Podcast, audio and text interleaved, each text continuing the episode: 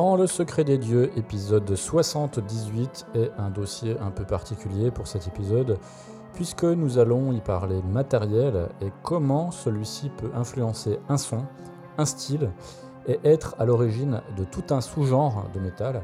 Et nous allons euh, faire cela à travers l'exemple emblématique de la pédale Boss HM2, qui est à l'origine du son death metal euh, suédois, le fameux Buzzsaw Tone. Buzzsaw que l'on traduit en français par scie circulaire, tellement ce son mordant et agressif rappelle celui d'une scie que l'on appliquerait directement dans nos oreilles.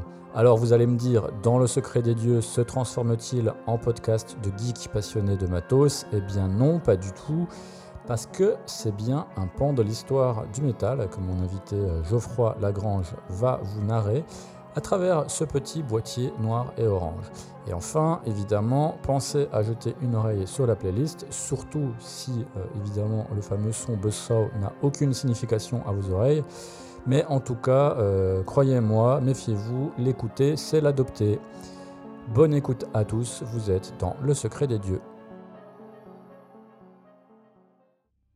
J'ai le plaisir de recevoir pour ce dossier consacré à la pédale Boss HM2 Monsieur Geoffroy Lagrange, alors euh, pour les connaisseurs, pour les anciens de VS Webzine, tu y officiais euh, sous le pseudonyme de Youpi Matin.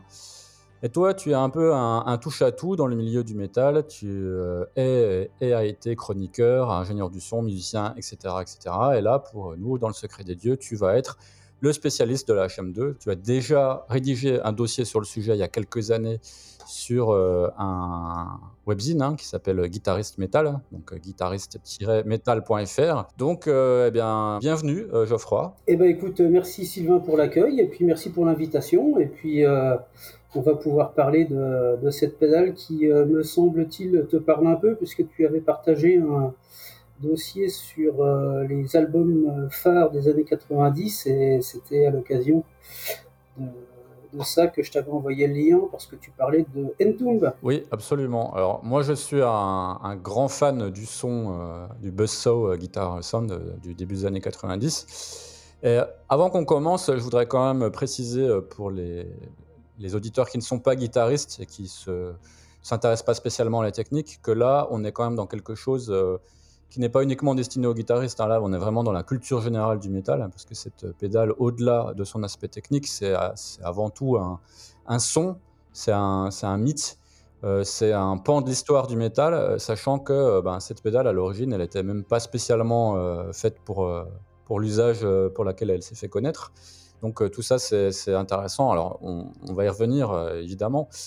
Mais d'abord, alors d'un point de vue purement technique, cette euh, pédale d'effet, euh, elle est née quand? Alors déjà Boss, c'est une euh, société japonaise qui fait des instruments de musique, notamment enfin des effets depuis des années, des années, des années, et qui est en fait Boss, c'est une, sous-division de Roland. Hein, c'est Roland la marque qui est spécialisée notamment dans des synthés, et puis Boss, c'est spécialisé un peu dans le monde de la guitare notamment avec donc euh, des, pédales euh, qu'on a tous vues euh, sur des, pédaliers de guitaristes, notamment la Metal Zone par exemple, dans le metal qui est une pédale aussi mythique, dans le blues, etc., etc., etc. Puis aujourd'hui ils font des amplis aussi. Et cette pédale-là, en fait, elle est sortie au tout début des années 80. C'est une pédale qui n'existe plus dans sa forme originelle aujourd'hui, même s'il y a eu une ressortie, mais je pense qu'on y reviendra plus tard. Euh, c'est une pédale qui est sortie en octobre 83 et elle a été jusqu'à octobre 1991. Et puis après, elle a été remplacée par une autre pédale qui s'appelait la HM3, mais qui n'était pas vraiment la suite de la HM2. C'est un autre type de pédale. Oui, moi j'en ai une de HM3, c'est vrai qu'elle est très différente. Ouais, c'est une. Euh, parce qu'en fait, si tu veux, la HM2, elle est utilisée comme distorsion, alors qu'à la base, c'est une fuzz. D'où ce, grain euh, si, si, particulier qui, associé à une distorsion, donne ce, son de tronçonneuse ou de, scie circulaire si particulier qu'on appelle le buzz sautone ou le chainsaw tone comme on, comme on veut. Parce qu'on on sait de quoi on parle quand on, quand on dit ça. Et d'ailleurs, il y a même des gens qui utilisent ce, son sans savoir que parfois il y a la Boss HM2 derrière. Donc la, la Boss HM2 au départ, elle a été fabriquée au Japon. Et puis euh, la fameuse Made in Japan euh, sur, les, sur le marché de l'occasion, en fait, il y a deux pédales. Il y a la Made in Japan, puis la Made in Taiwan, qui est arrivée en 1988 parce que euh, à l'époque, ils ont délocalisé la, fabrication. Et puis au niveau des composants, c'était moins cher. C'est juste une question économique et ils l'ont remplacé. Et sur les marchés d'occasion, pendant longtemps, il y a eu euh, le fameux débat entre la Made in Japan, qui était soi-disant meilleure que la Made in Taiwan. Et en fait, euh, il se trouve que quand on a plusieurs euh, pédales entre les mains de Made in Japan, des fois il y a deux Made in Japan qui ne sonnent pas tout à fait pareil, deux Made in Taiwan qui ne sonnent pas tout à fait pareil. Mais branché dans un ampli avec un accordage bien bas, ça sonne exactement de la même manière. Et il y a même des gens qui ont fait des vidéos sur YouTube et qui montre que bah, ça sonne exactement pareil. Donc peu importe la provenance de la pédale, on a exactement le même son. Et je voudrais signaler que moi j'ai sorti l'article en 2016 et depuis que l'article est sorti, les Made in Taiwan c'était des pédales qui étaient un petit peu pas très bien vu sur le marché de l'occasion, euh, dont les gens se débarrassaient à des tarifs défiant toute concurrence, on pouvait en trouver à 30-40 euros. Et depuis la sortie de, l'article en 2016, eh maintenant on les trouve sur euh, le marché de l'occasion au même prix que les Made in Japan, c'est-à-dire aux alentours de 150 euros. Alors que la pédale est toujours la même, le son est exactement pareil. Alors est-ce que euh, c'est suite à cet article-là, parce qu'il a beaucoup circulé en version anglaise dans le monde, il a été partagé par des groupes euh, qui sont cités dans l'article. J'aime à le penser, mais honnêtement, je pense pas. Euh, je pense pas vraiment. Et puis donc, euh, ben, en fait, c'est une, une pédale qui a été utilisée notamment bah, par Entombed Dismember et la Made in Japan a été aussi beaucoup plébiscité parce que il était de notoriété que Dismember et Entombed, chaque fois qu'ils partaient en tournée, les guitaristes faisaient le tour des magasins de musique euh, ou des magasins d'occasion et essayaient de récupérer le plus possible de pédales. Et euh, au début des années 2000, euh, les guitaristes d'Entombed et de Dismember possédaient à peu près une vingtaine de pédales chacun. Et ça, c'est vrai, c'est pas une légende urbaine? Ah non, non, non, non, c'est euh, Uffe Senderlund qui m'en a parlé parce que, en fait, moi j'ai récupéré des informations moi, c'est la première fois que j'ai écouté Left and Path, donc euh, bah, il y a à peu près 30 euh, ans maintenant. Et puis, euh, je suis tout de suite tombé amoureux de ce son, mais à l'époque, on n'avait pas Internet. on commençait dans le métal, on lisait pas forcément les livrets. La technique, moi, ça m'intéressait pas, mais le son, j'adorais. Et je me suis vite rendu compte qu'il y a peu de groupes qui l'utilisaient, et ils venaient tous de Suède et ils passaient tous au Sunlight. Alors là, je me suis dit, bon, il y a quelque chose. Oui. J'ai cherché, j'ai eu plein plein d'informations contradictoires. On m'a dit que c'était à partir de la Metal Zone avec un réglage, etc., etc. Et puis en fait, un jour, euh, Entombed est passé à Nancy, euh, d'où je suis originaire, euh, sur la tournée du Uprising. Et à l'époque, je les ai interviewés pour un, un fanzine qui a été cité la dernière fois lors de l'interview avec Arnaud Strobel, que je salue chaleureusement. C'était Shocker. Et en fait, je les ai interviewés pour Shocker et j'ai passé une partie de l'après-midi avec eux.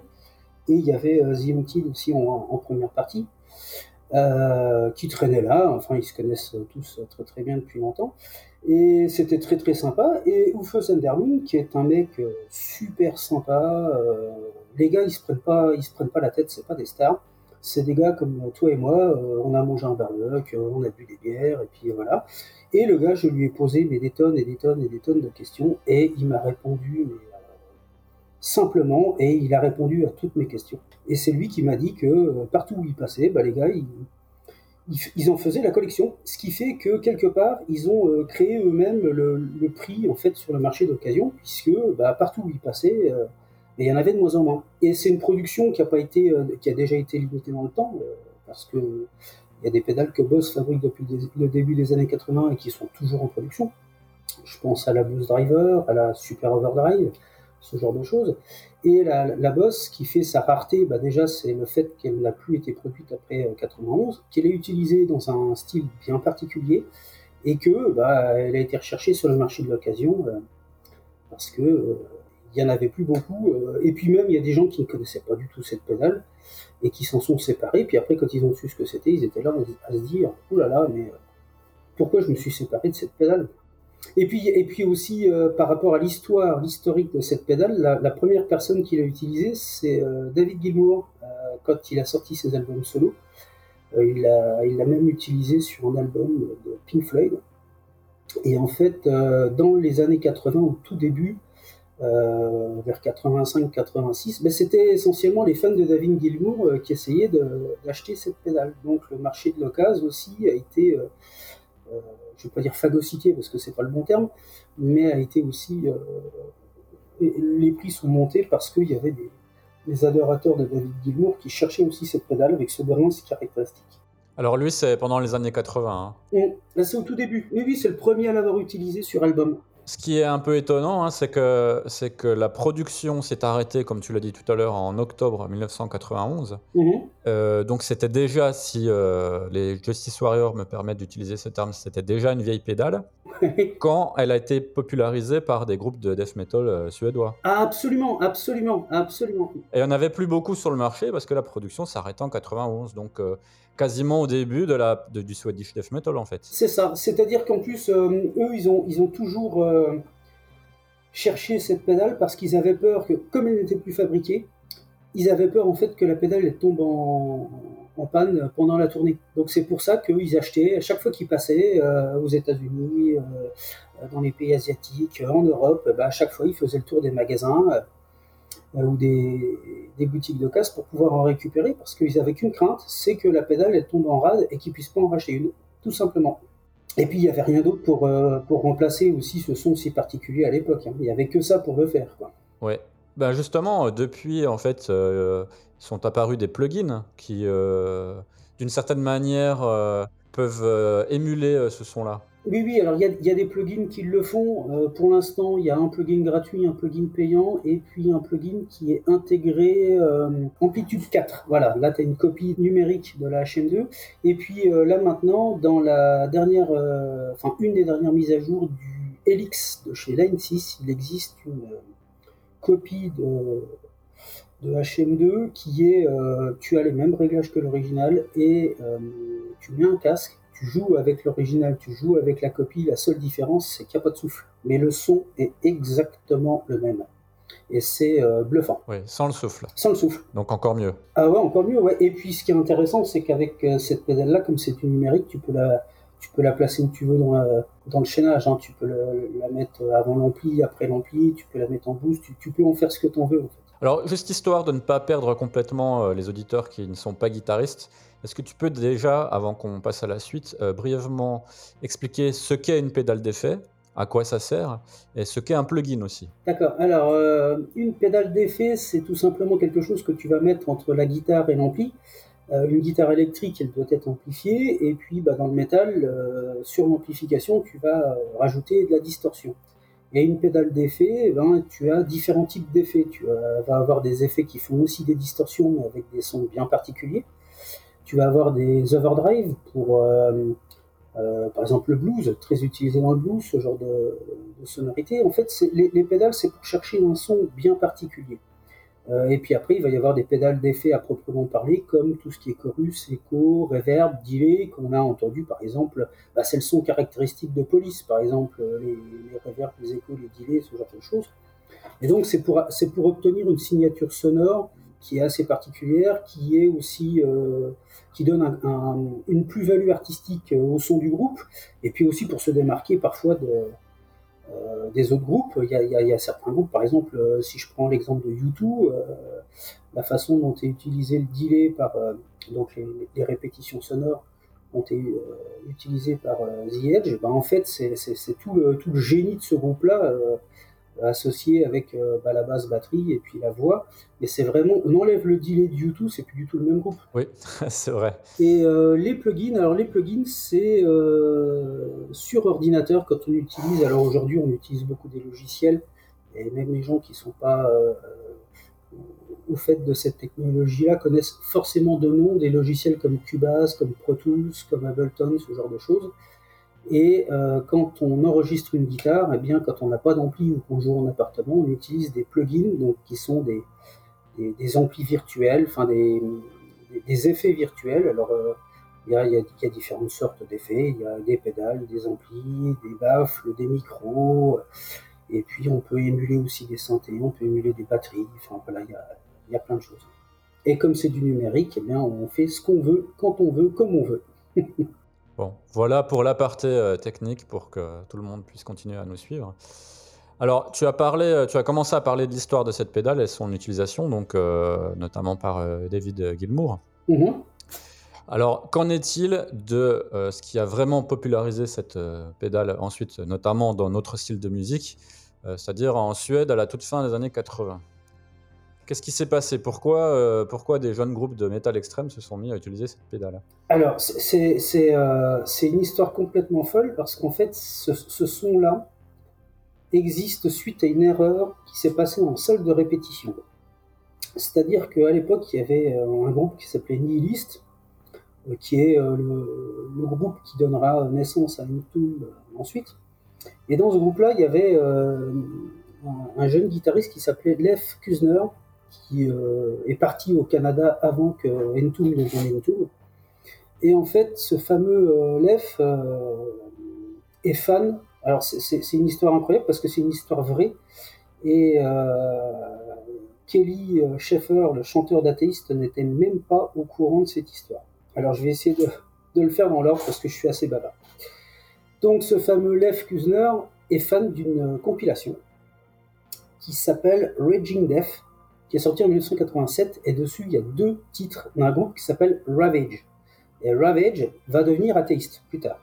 Mais à cette époque-là, lui, il écoute en boucle cette, euh, cette compile et il est ultra fan du son de guitare. Et il se demande comment faire pour obtenir ce son. Et puis, ben, euh, il a un peu d'argent et il va dans un magasin de musique où le vendeur lui, dit bah, écoute, euh, tiens, tel ampli, telle guitare, et puis euh, tiens, j'ai reçu une pédale, ça t'intéressera, ça fait du son pour, le genre de musique que t'aimes. Et lui, avec donc c'était la fameuse Boss HM2, l'ampli c'était un Axstrom, ce qu'on trouve en Suède, et qui est aussi une marque de guitare, mais qui a fait des amplis. Et sur ce Axstrom, ben il y a, comme les petits amplis de l'époque, il y a une petite distorsion, mais qui n'est pas très puissante. Et puis, euh, lui, euh, il fait ses réglages avec la pédale pour essayer de retrouver le, son euh, qu'il a entendu et qu'il aime. Bon, quand on écoute ces deux titres-là qui sont trouvables sur YouTube, on se demande quel est le lien entre le son dont il va tirer de cette pédale et le son qu'il a entendu, puisque ça n'a strictement rien à voir. et euh, donc moi dans l'article j'avais expliqué ça et euh, je l'avais envoyé à Kelly Schaeffer et il me dit écoute est-ce que c'est une histoire vraie? Je lui dit oui c'est vrai. Euh, d'ailleurs on trouve aussi des, un interview de Lev sur internet il le dit. Et je lui envoie le lien et il me dit écoute j'étais pas du tout au courant et il a contacté Alex Elid et un jour où Entombed était passé en, en tournée aux États-Unis, et eh bien ils ont Kelly Schaeffer sur son compte Facebook a posté une photo avec Alex Elid où ils se tiennent par les bras et, en gros il dit euh, euh, c'était euh, l'inspirateur et le copieur ou quelque chose comme ça, faisant référence justement au fait que sans, Kelly Schaeffer, bah, il n'y aurait pas eu le son d'Emto. Et donc, euh, ce fameux euh, Lev Kuzner, il s'amuse avec sa bosse HM2 à essayer de trouver le son, et il ne trouve rien. Et un jour, il est en répète, et puis il a laissé brancher la distorsion de son ampli, mais lui croit qu'il est encore en, en son clair. Il n'a pas fait attention. Et en fait, ce qui se passe, c'est qu'il marche sur la pédale boss HM2 pour l'activer, et ça, ça l'arsène et ça sature de partout. Et euh, au moment où il s'approche de la guitare, en fait, pour essayer de baisser le son, pour que ça casse pas les oreilles à tout le monde, il joue un accord. Et il entend ce, son et il se dit bah c'est ça. Voilà. Et tout simplement en fait le son de guitare euh, si mythique ça vient d'une erreur où c'est un type qui a tout simplement enclenché sa pédale de, distorsion sur la propre distorsion de son ampli. Et puis bah après il a réglé exactement pour trouver le bon son pour pas que ça crie partout pour ceci pour cela pour affiner un peu mais l'histoire de ce son là bah, ça vient de ça Voilà. Donc comme quoi, les... il peut y avoir des erreurs heureuses, des erreurs heureuses qui donnent euh, bah, naissance à, un son mythique, à une scène, à, des productions euh, bah, légendaires. Alors là, c'est pas une erreur par contre, mais il y a un autre fait euh, qu'on peut dire assez amusant avec cette pédale, c'est son réglage pour avoir ce son-là. Ah, c'est tout à fond. Voilà, c'est tous les potards à fond à droite. C'est ça, voilà. On, ne se pose pas de questions. Ben, on est en Suède, ils ont 15-16 ans, les gars ils se prennent pas la tête, le son est bon, on tourne tout à fond. Et puis après, on affine aussi sur l'ampli. C'est essentiellement la, pédale effectivement tout à fond, et puis après pour affiner, bah, c'est sur l'ampli euh, qu'on va, euh, va nettoyer un peu tout ça pour pas que ça crie euh, de partout. Mais sur la pédale, c'est tout à fond. même si certains groupes, notamment par exemple Dismember, qui n'a pas tout à fait le même son aussi acide et corrosif que Entomb, ben, c'est tout simplement parce qu'ils n'ont pas la distorsion à fond. Quand on écoute tous les groupes qui utilisent la HM2, même si le grain est caractéristique qu'on retrouve partout, eh bien, il se trouve que, euh, en fonction de l'ampli qu'on va utiliser, en fonction des réglages qu'on va utiliser, même de l'accordage, ben, cette pédale, elle sonnera jamais pareil.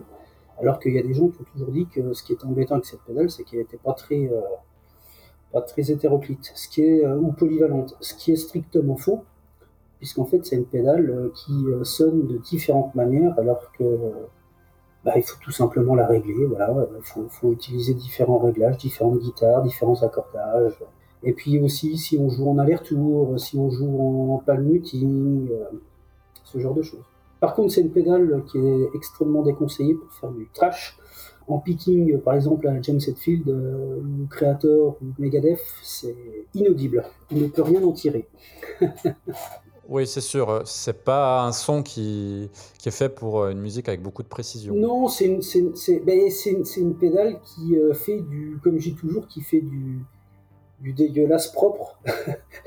voilà, c'est-à-dire qu'on a un son qui est, qui a, a priori vraiment brouillon, mais qui finalement, quand on l'écoute dans le détail, même sur les albums que, que a enregistrés, les, les prods de Scottsberg, qui, vient de la scène punk, on écoute, on a l'impression que c'est le bazar, que, que, ça part dans tous les sens, et alors qu'on écoute, il y a un vrai travail de production et de mixage derrière, mais ça sonne, euh, voilà. Et de toute façon, ces prods, on enlève la HM2, ça sonne plus du tout pareil, et ça n'a plus aucun intérêt. Alors, tu as cité le nom de Thomas Skogsberg, hein, qui est euh, le propriétaire et l'ingénieur du son des Sunlight Studios à Stockholm. Oui. Alors, qui fait entièrement partie de ce son euh, hein. Sans lui, je ne sais pas si il aurait été popularisé euh, de la sorte. Alors figure-toi, euh, Geoffroy, je te l'ai pas dit avant qu'on commence, mais je suis déjà allé au Sunlight Studio. Oh C'était en 1999 euh, à Stockholm. Donc c'était dans son ancien, parce qu'il a déménagé là. C'était dans son ancien, c'était au cœur de Stockholm. Et d'ailleurs, j'ai essayé de retrouver l'adresse de l'époque parce que, alors pour l'anecdote, c'est la première fois que j'allais en Suède à l'époque, à Stockholm. Mhm. J'y suis allé avec Nicolas Bénard, qui est mon, comparse dans, ce podcast. Il y a un troisième gars. Et nous, en fait, en Scandinavie, on visitait tous les studios, tu vois, on a visité aussi le Fredman, etc. D'accord. Et le Sunlight, il y a deux choses euh, qui m'ont étonné. La première, c'est qu'on a frappé à la porte et euh, c'est un groupe qui nous a ouvert. C'est pas Thomas Kosberg, il n'était pas là. Mhm. Et c'était, ça se passait en l'été 99. Et c'est le groupe Die Primordial, qui est un groupe euh, de black metal suédois, qui nous a ouvert la porte. Ils étaient en train d'enregistrer. ils étaient très très sympas, ils nous ont fait visiter. On a pu voir le fameux euh, euh PV 40 watts qui a servi à enregistrer euh, Left Hand Puff, puisque ça fait partie aussi du son euh, typique Buzzsaw, notamment des premiers albums. Et puis aussi, on a été très très étonné de voir à quel point le studio est petit. Il est vraiment minuscule. Hein. C'est-à-dire que là, on était genre 4 à l'intérieur, on va dire toute la place est occupée. Hein. Il, y a, il, y a, la console, il y a un tout petit espace avec l'ampli, euh, les musiciens jouent à côté de la console en fait. Et il y a un tout petit espace, un petit renfoncement, une petite niche avec une table euh, où les musiciens s'assoient quand ils attendent. Et c'est tout. Il n'y a rien d'autre. Et puis c'est le bordel.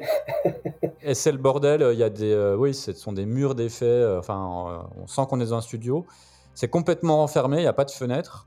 Et puis aussi, ça, je ne sais pas si tu le savais, mais c'était dans un immeuble d'habitation. Donc, donc il y a des gens, y a des gens qui habitent là. C'était en sous-sol, non? C'était en sous-sol, oui. Et c'est vrai que euh, je crois que c'est au début des années 2000, euh, Skogsberg a décidé de déménager le studio pour partir euh, un peu plus loin euh, dans la. Oui, il a la campagne maintenant. Enfin, il reste proche de Stockholm. Hein. Il a, il... c'est pas la campagne campagne, il est dans la grande banlieue de Stockholm, on va dire. Et, cette fois, il a, il a un, un espèce de grange avec un. Un, petit, un petit truc à côté où il peut laisser les, les musiciens euh, se reposer, dormir, etc.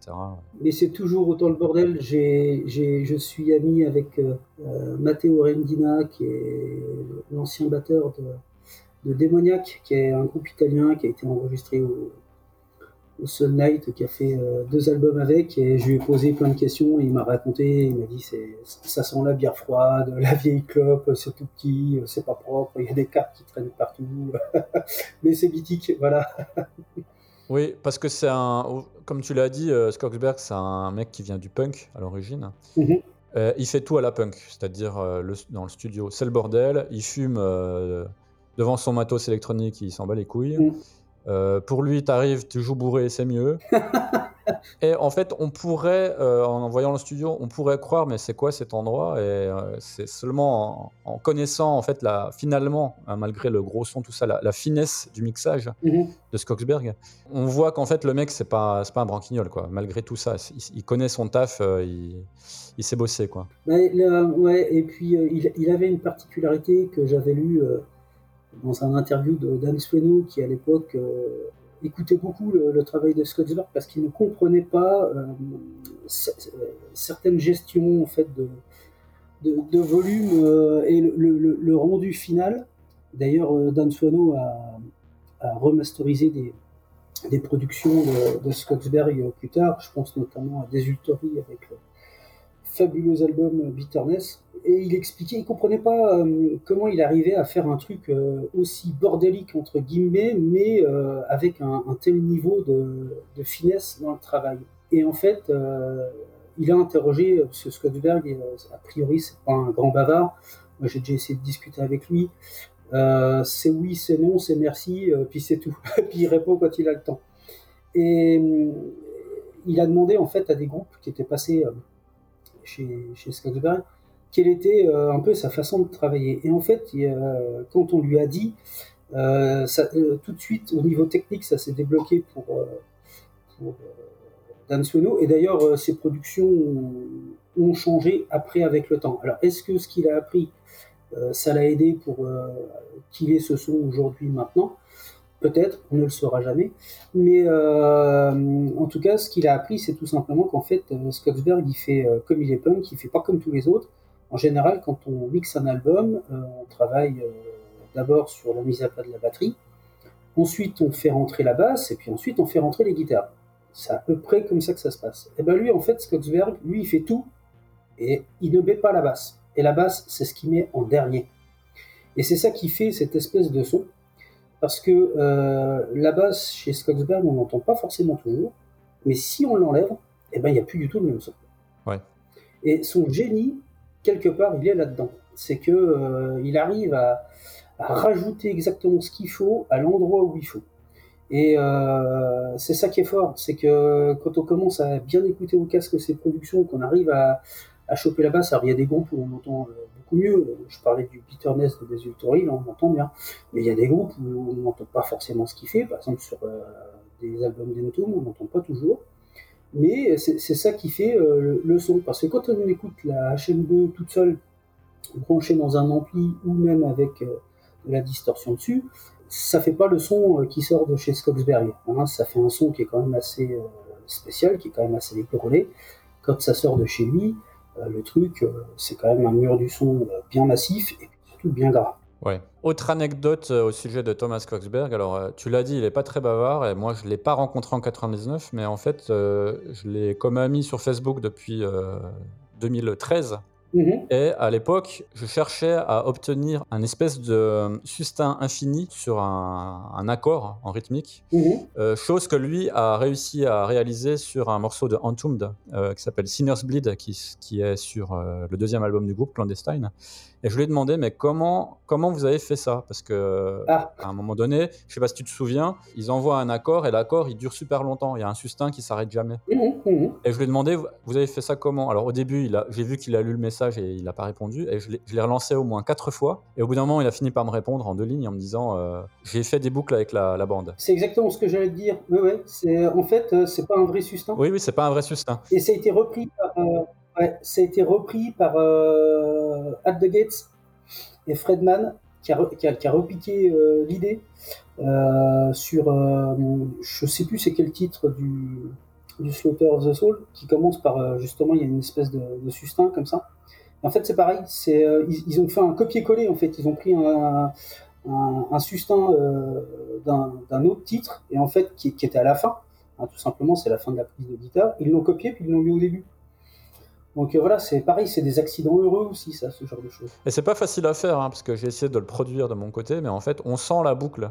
Il faut vraiment bien choisir euh, le moment euh, pour que quand tu puisses faire la continuité, ben, on sente pas que ça change, en fait, qu'on ait l'impression que le système continue encore et encore. Donc surtout à l'époque, ben, il travaillait sans, numérique, hein, il travaillait sur bande magnétique.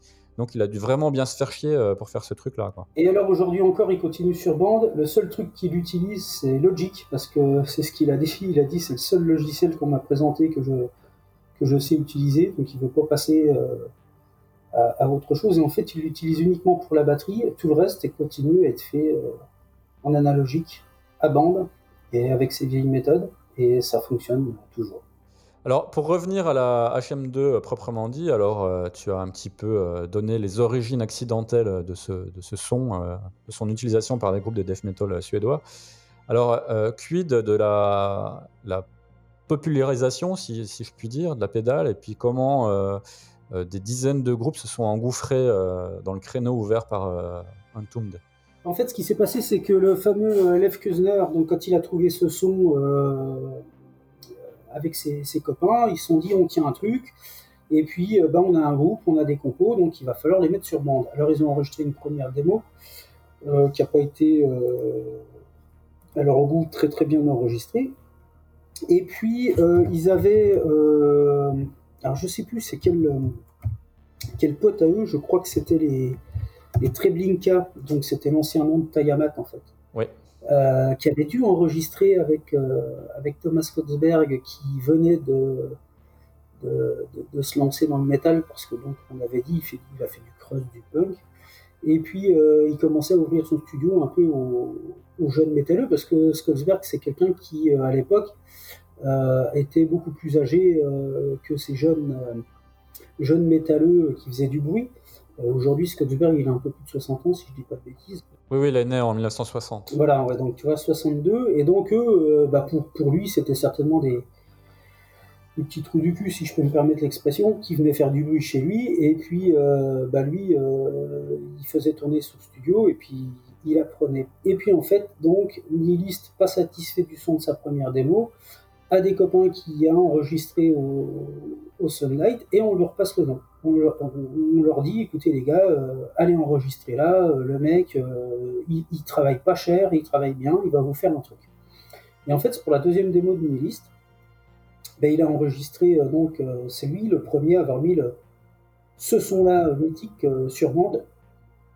Et puis bah, finalement, quand ils ont, parce que la Nihilist est un, nom qui était quand même assez culte en Suède, et puis avec toute cette vague de tape trading, dont tu as déjà dû parler dans différentes émissions, euh, le nom commençait à circuler. Et puis, euh, il y a des gens qui se sont dit, mais qu'est-ce que c'est que ce son? Où est-ce que vous l'avez fait? Qu'est-ce qui s'est passé? Et puis, c'était une petite scène et tout le monde se connaissait. Donc, ce qui s'est passé, c'est que, eh bien, euh, il y avait déjà des, des, copains comme Mati Karki qui traînaient dans le coin. Donc, Mati Karki, c'est le, le, chanteur de Dismember, bah, il a été enregistré avec Carnage. Euh, Tayamat, qui est le tout premier groupe à avoir euh, enregistré un album euh, au Sunlight. Parmi tous ces groupes-là, c'est le tout premier album enregistré au Sunlight. Tout le reste, c'était que des démos.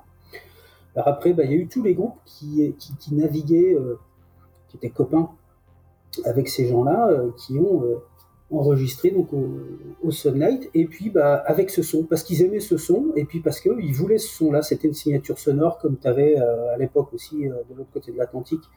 Tu avais le, le Morrison Studio où les gens allaient euh, pour, un, pour un son. Puis bah là tu as eu as eu Carnage tu as eu Dismember tu as eu Necrophobic qui faisait encore du, du, black mélodique euh, assez underground, alors que c'est pas non plus euh, très def, hein, mais c'était des, ils se connaissaient tous, c'était une petite scène. T'as eu des Ultori, t'as eu euh, At the Gates, t'as eu Grotesque qui était le, le groupe où il y avait. Christian Valine. ouais, voilà, le Necrolord, celui qui a fait les, les pochettes après. Voilà, et tous ces groupes-là, en fait, sont, passés. Et puis, avec les albums qui sortaient, parce que c'était l'essor aussi des maisons disques, tout le monde voulait son, groupe qui venait de Suède. Alors, tu as eu Century Media, tu as eu Irek, tu as eu. etc., etc., etc. Ils avaient tous leur, leur groupe suédois, et la plupart du temps, bah, où est-ce qu'ils allaient? Bah, Ils allaient au Sunlight. Ce qui fait que bah, le son a, voyagé. Euh, le, le, nom de Thomas Koksberg est devenu euh, l'assurance d'avoir un son. Et ce qui est assez intéressant d'ailleurs, c'est que euh, tous les groupes qui sont passés au Sunlight, ben même s'ils ont travaillé avec Skogsberg et même s'ils ont travaillé avec la HM2, n'ont pas tous la même production ni le même son. Ça se joue à des détails. Des fois, ça va être le son de batterie ou qui va être un peu plus mat. Hein. Des fois, beaucoup de reverb. Euh, des fois, il va y avoir euh, la façon dont, le chant va être enregistré, des choses qui vont être très très très brutes, d'autres un peu plus travaillées avec beaucoup de reverb sur la voix.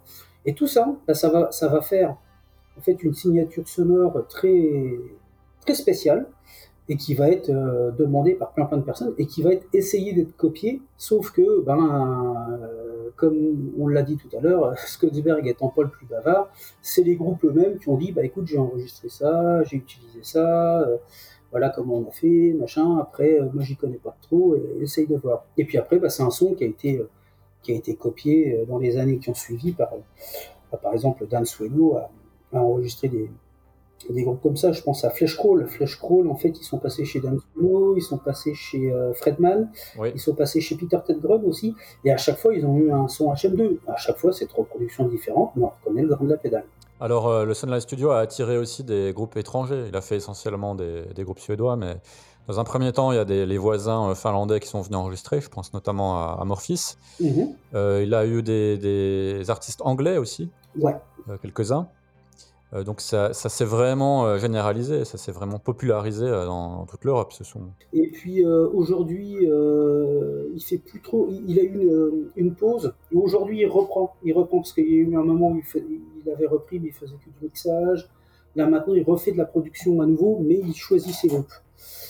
Euh, mais euh, oui, oui, c'est un nom euh, qui a, beaucoup voyagé au tout début des, années 90 et il a travaillé, mais avec. il existe un, site sur internet qui regroupe tous les groupes qui sont passés au Sunlight et il y a toute la discographie c'est impressionnant. Suite à cette première vague hein, de groupes dans les années euh, 90, euh, ce son-là, il s'est aussi exporté en dehors du pur Swedish death metal. Euh, oui, oui, ça s'est exporté. Euh, en fait, euh, il a fallu un certain temps avant que le, le son, parce que c'était assez codoté, très suédois, très death metal et très début des années 90. Et puis, bah, ça a voyagé. Et effectivement, il a fallu attendre une bonne grosse dizaine d'années avant que on en trouve des traces aux États-Unis notamment avec un groupe qui s'appelle euh, Morgion, Morgion, je sais pas comment on prononce exactement. Oui, Morgion, ouais. Groupe de Doom. Hein. C'est un groupe de Doom qui avait sorti un album chez Relapse Records, je crois que c'est leur deuxième album, c'est l'album de 1999. Et c'est un album euh, bah, avec de la HM2. Et c'est très étonnant de, de retrouver ce, ce grain euh, caractéristique. Ouais, c'est Solinari, euh, l'album. Voilà, et c'est assez euh, étonnant de retrouver euh, ce grain euh, sur un album. et puis bah, après, cet album-là, c'est un groupe qui est quand même assez connu dans la scène Doom. Aujourd'hui, la, la HF2, on la retrouve beaucoup dans une, dans une moindre mesure, mais dans certains groupes de sludge, parfois des groupes de stoner. Mais c'est vraiment la, de, de, connaissance aux États-Unis le, premier groupe à l'avoir utilisé après la Suède bien plus tard, même si historiquement, sur le continent nord-américain, il y avait déjà eu Slaughter qui avait enregistré euh, son tout premier album avec de la HM2. L'album s'appelle Strapado. Et en fait, il a été enregistré en 1986. Et il y a des gens, il y a une polémique qui dit que c'est le premier groupe à avoir utilisé le son Bosso. Or, euh, Slaughter, il l'utilise euh, sans distorsion dessus. Et le, le fameux Bosso Tone, c'est vraiment l'addition de la HM2 plus une distorsion. Parce que quand on a la pédale, qu'on l'utilise dans un canal clair, euh, bah, ça donne un son qui est, qui est dégueulasse. on va pas se mentir. Oui. Et par contre, quand on ajoute euh, bah, de la distorsion dessus, là, on est tout de suite propulsé bah, en Suède en 1990. Donc, historiquement parlant, oui, c'est la première utilisation de cette pédale sur un album de métal, mais ce ne sont pas les créateurs du buzz Soto, même si leur, leur mascotte, ben, c'est un squelette avec une tronçonneuse. mais bon, c'est pas moi je, je les classerai pas dedans euh, parce que c'est pas du tout la signature sonore qu'on a connue après avec euh, avec la Suède et Skogsberg au tout début des années 90. Et puis après, bah, ça a infusé euh, la scène hardcore, ça a infusé. Aujourd'hui, ça infuse beaucoup la scène grind. cette pédale, il y a énormément de groupes grind qui qui enregistrent avec la HM2. Et il y a même certains groupes de grind qui commencent à en avoir ras-le-bol de systématiquement entendre des groupes où la HM2 est sortie. Voilà, alors je pense que c'est cyclique. Hein. Euh, dans le death metal, ça s'est calmé. Après, c'est revenu. Euh, dans le grind, là, ça commence à saturer, mais ça reviendra plus tard. voilà. C'est une pédale. Mais de toute façon, c'est une pédale qui est clivante. C'est-à-dire qu'elle a un son qui est tellement caractéristique que soit on aime, soit on n'aime pas. Si on n'aime pas, c'est compliqué parce que, euh, vu la quantité de groupes très très connus qui l'ont utilisé, c'est difficile de faire ça. Mais cela dit, euh, la, pédale a jamais vraiment euh, disparu de la circulation, puisque, enfin, pas forcément la pédale, mais en, tout cas le son Buzz Saw, euh, puisqu'on a vu des groupes un peu revival comme Bloodbath arriver avec ce son-là. Donc cette fois recréé par Dan Swano. Mhm. Il y a Valenfire aussi, hein, le groupe de Gregor McIntosh de Paradise Lost, qui a utilisé ce, ce, son-là Absolument. Oui, bah, je, je, crois que c'est essentiellement euh, Bloodbath qui l'a remis au bout du jour parce que, bah, vu le line-up qu'il y a dedans, c'est quand même pas, oui. pas des lapins de trois semaines. Mais euh, y a, par exemple, il y a des groupes qui ont toujours continué à l'utiliser. Je parlais de Flash Crawl tout à l'heure. C'est un groupe qui a, qui, a, qui a, toujours continué à sortir des, des albums euh, dans les années 90 et eux, ils avaient toujours ce son tout en changeant de studio mais euh, on avait toujours des, des, groupes comme ça. Il y avait aussi euh, Sentinex qui l'a utilisé par un moment. Il y a eu euh, uh-huh. At the Gates. Alors At the Gates, par exemple, le Slaughter of the Soul, qui est un son de guitare mythique, c'est aussi une HM2. Alors il n'y a pas que la HM2 dedans, euh, il y a une Metal Zone aussi qui est utilisée avec des réglages euh, qui sont secrets entre guillemets, même si on arrive toujours à trouver des infos sur le net mais il y a dans ce son de guitare, il y a de la HM2, ce qui fait que c'est un son aussi très, spécial. Donc euh, oui, c'est une pédale qui a toujours existé puisqu'elle était toujours sur le, sur le marché de, l'occasion, même s'il y a des gens qui ne savaient pas forcément le nom ni, la pépite qu'ils avaient. Mais depuis cette résurgence qu'on voit maintenant depuis, on va dire, euh, un peu plus de 15 ans maintenant, euh, il y a quand même eu donc le marché de l'occasion qui s'est mis en branle avec des prix qui ont flambé. Moi, j'ai trois HM2, euh, j'ai deux Made in Japan et une Made in Taiwan. J'en ai payé, j'en ai payé deux 30 euros et une 40 euros à l'époque où personne ne savait ce que c'était. Euh, Aujourd'hui, euh, ces pédales-là, sur le marché de l'occasion, elles valent toutes minimum 150 euros. Il y a, moi, je trouve que c'est exagéré parce qu'aujourd'hui, on arrive à trouver des copies euh, de ces pédales-là qui coûtent 30 euros et qui sont très très bien. C'est un, un effet de mode qui revient à retard, on va dire. Surtout que j'imagine qu'en termes de technologie, c'est une pédale euh, qui doit être assez facile pour un, un mec un peu malin euh, à reproduire, quoi. Oui, tu, trouves les. Alors pour les bricoleurs, tu, trouves des, circuits euh, imprimés sur le net. Il existe des kits que tu peux acheter aussi pour monter toi-même si tu aimes bien le faire à souder, que tu aimes bien la bricole. Mais euh, la sonorité, euh, il, faut quand même des des et des diodes bien particulières qui font que bah, c'est ce son-là et pas un autre. Mais ça reste une pédale qui est quand même pas si compliquée que ça par rapport à, à d'autres pédales dans le genre. Je pense par exemple au, Big Muff où euh, tu as, toute une. C'est une fuzz hein, qui est utilisée essentiellement dans le stoner, mais cette pédale-là, il existe toute une gamme de, de, Big Muff, et en fait, chaque Big Muff a un son bien particulier lié justement au transfo, aux diodes, si c'est du germanium, si c'est du silicium, etc., etc. Ça, ça fait vraiment la. Tu peux pas avoir euh, n'importe quelle euh, pédale de cette gamme euh, si tu n'as pas les, bons ingrédients. Et la HM2, c'est une pédale qui est à côté de ça relativement facile à fabriquer. T'as quatre boutons, et puis t'appuies dessus et, et en avant Guingamp. Alors, on parlait du côté euh, mythique euh, de cette pédale, donc on a bien expliqué pourquoi. Elle est mythique à, tel point qu'il en existe même du merchandising. Ouais, ouais, ouais. ouais. D'ailleurs, euh, j'ai acheté des t-shirts, moi. il existe Rotten Sound, qui est un groupe de, grind finlandais, a sorti un, t-shirt où en fait c'est la, la, Metal Zone avec marqué Rotten Sound à la place de Heavy Metal. Et puis, as, moi, mon t-shirt préféré, c'est celui de Bloodbath. Euh, Bloodbath a sorti un t-shirt qui reprend la pochette du Left and Path, sauf qu'à la place de la pierre tombale, c'est la HM2. Et, derrière, euh, parce que euh, on voit souvent l'avant, mais on ne voit pas derrière, derrière, c'est le circuit de la HM2 qui est, dans, qui est dans le dos, avec une tronçonneuse qui découpe le circuit. Donc euh, ils sont dans le dans, dans l'hommage jusqu'au bout, euh, tout en tout en restant dans l'esprit. Il y a un sac à dos aussi. Oui, oui, oui. Alors ça, ça c'est ce que j'ai mis dans l'article et c'était des choses que j'avais trouvées, mais je sais même pas si c'est encore trouvable aujourd'hui. Il existe un, un, sac à dos effectivement. Boss euh, sortait essentiellement du, du, des produits comme ça pour les revendeurs, pour les magasins de musique, pour les commerciaux quand ils voulaient offrir des choses sur des salons. Donc il existe un, un sac à dos Boss HM2. Euh, il existe des patchs euh, HM2.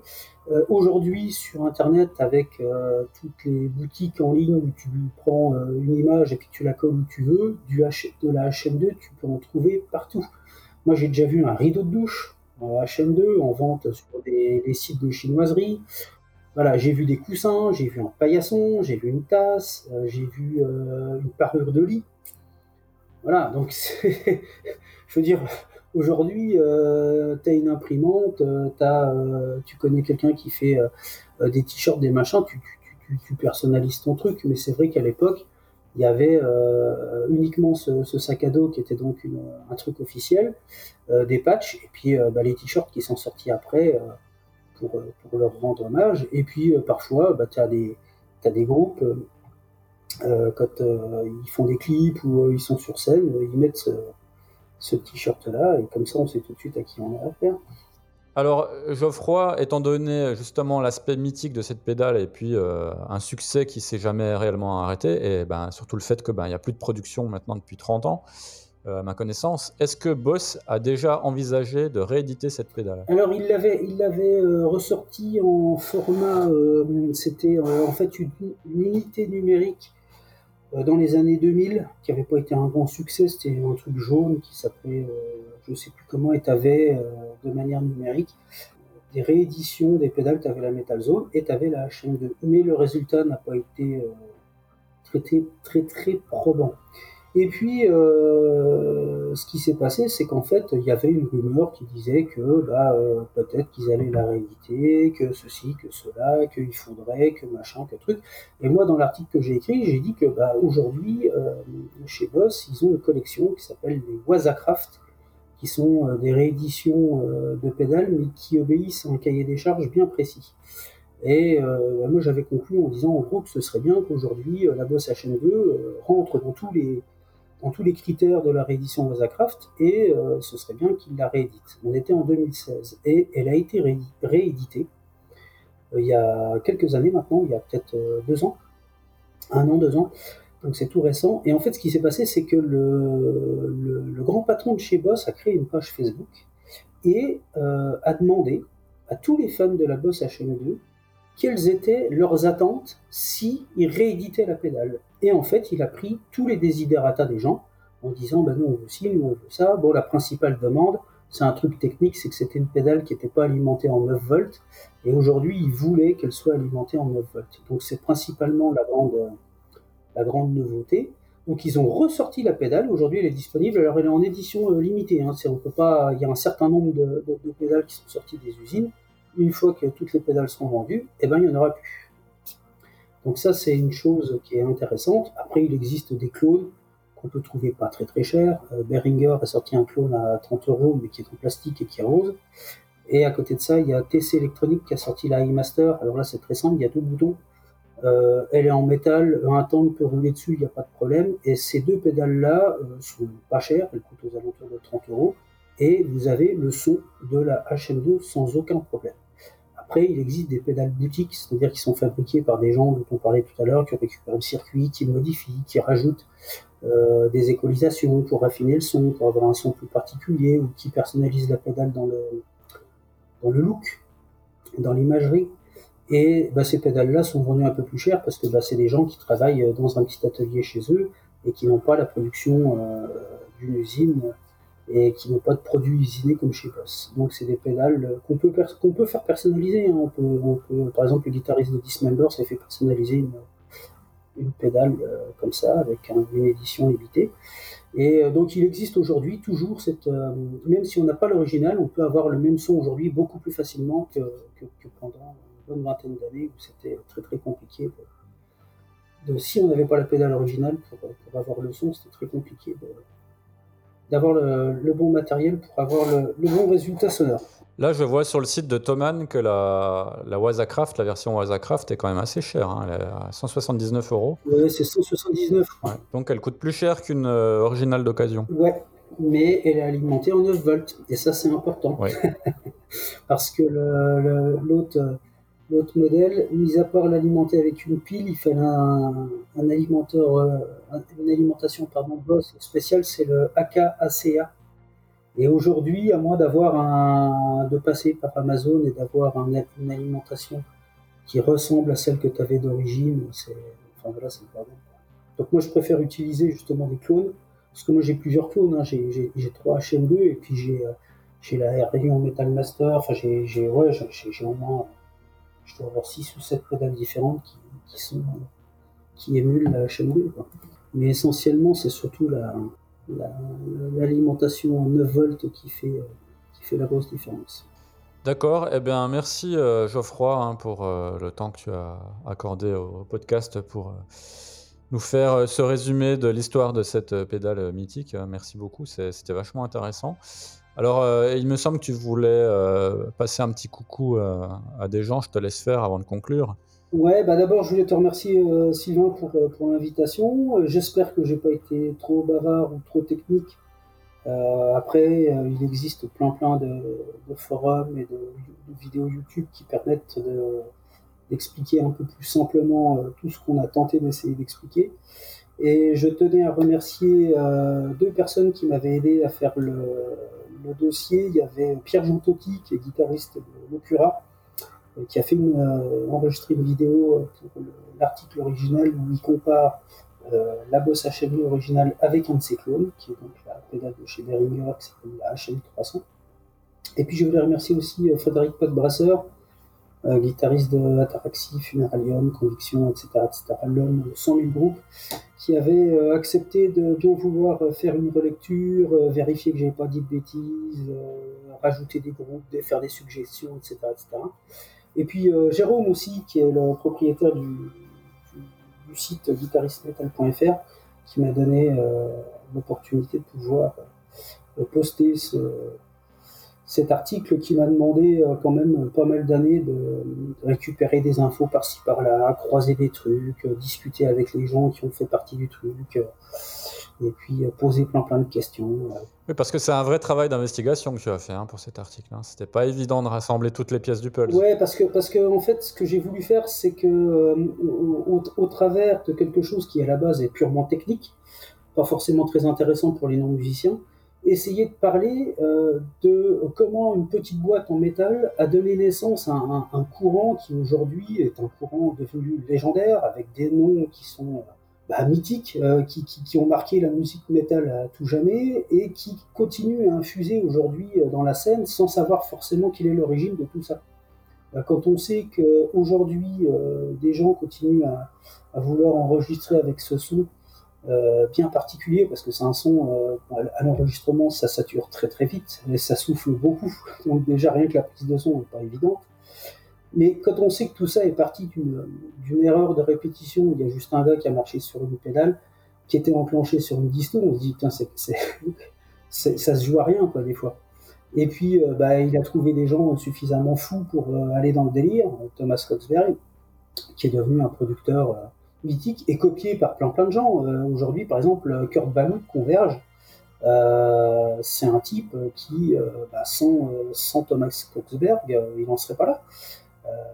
Aujourd'hui, il a même supplanté le, travail du maître, parce qu'il a réussi à faire encore plus, plus propre. lui, il fait du. Skogsberg faisait du, dégueulasse propre, et Curbalou fait du propre dégueulasse. Lui, c'est l'inverse. voilà. Mais voilà, son travail a infusé énormément de, producteurs. On retrouve aussi des traces chez, euh, dans le son de guitare très très très très acide et caractéristique du, du studio de Peter Tendron, euh, alors que c'est pas du tout la chaîne 2 qu'il utilise, mais on retrouve ce, ce, grain euh, bah, finalement très suédois. Quoi. Donc tout ça à partir d'une petite boîte. qui, qui, alors qu'il en existe des, centaines et des milliers qui n'ont pas eu cette aura si particulière.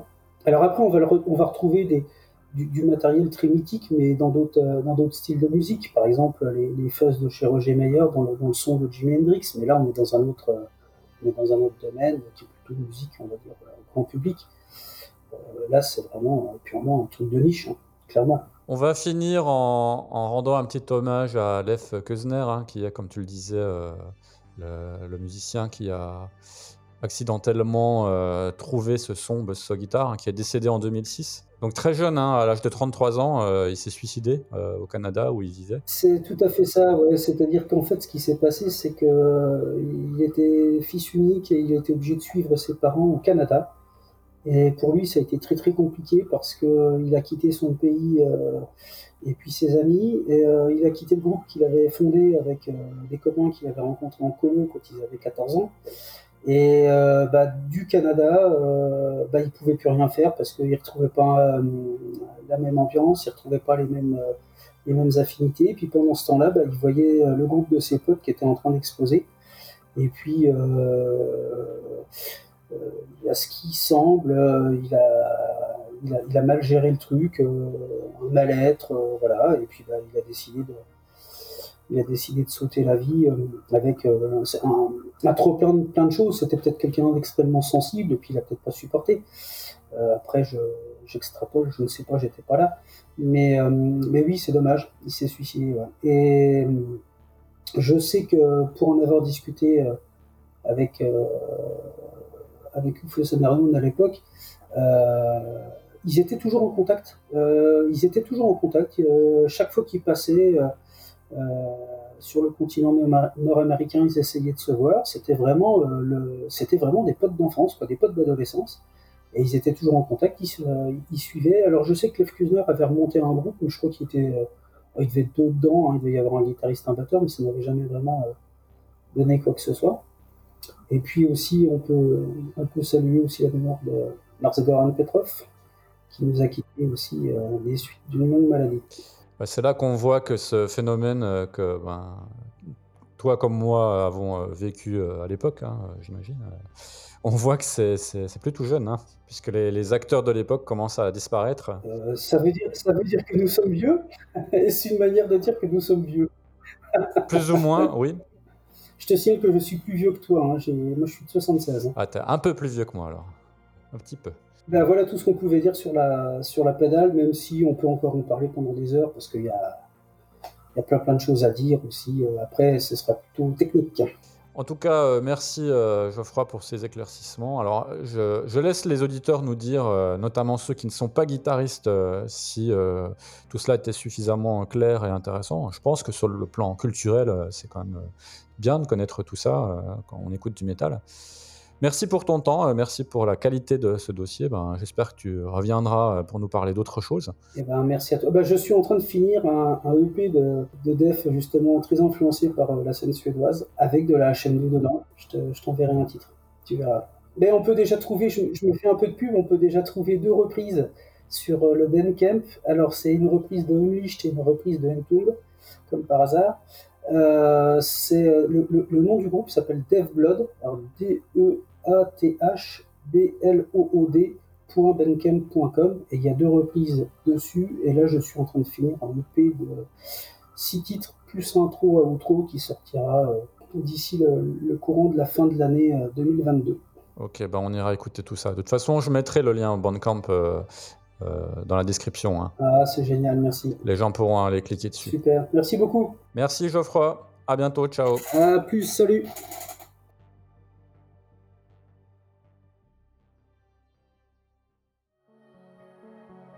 Voilà qui conclut ce dossier consacré à la pédale HM2 et comment ce matériel a pu être à l'origine du son typique du death metal suédois, entre autres. Si le contenu du podcast vous a plu, n'hésitez pas à me le faire savoir en commentaire, notamment euh, si ce genre de dossier consacré à un élément de matériel, euh, car le métal c'est aussi de la technologie, hein, de la guitare à l'ampli en passant par les effets, eh bien nous réitérerons l'expérience avec d'autres exemples du même style, qu'il s'agisse de matériel ou d'instruments. Et puis n'oubliez pas que, comme tous les podcasteurs, et comme tous les youtubeurs, dans le secret des dieux, fait appel à votre cœur généreux pour lâcher une pièce de monnaie, notamment sur Tipeee, afin de récompenser son travail. Alors oui, c'est pas très glorieux de tendre la main, alors je vous le dis simplement, ne le faites que si vous le pouvez et seulement si vous en avez vraiment envie, sans quoi mieux vaut consacrer votre argent à vos factures de gaz et d'électricité. Bon vent à tous, vous êtes dans le secret des dieux.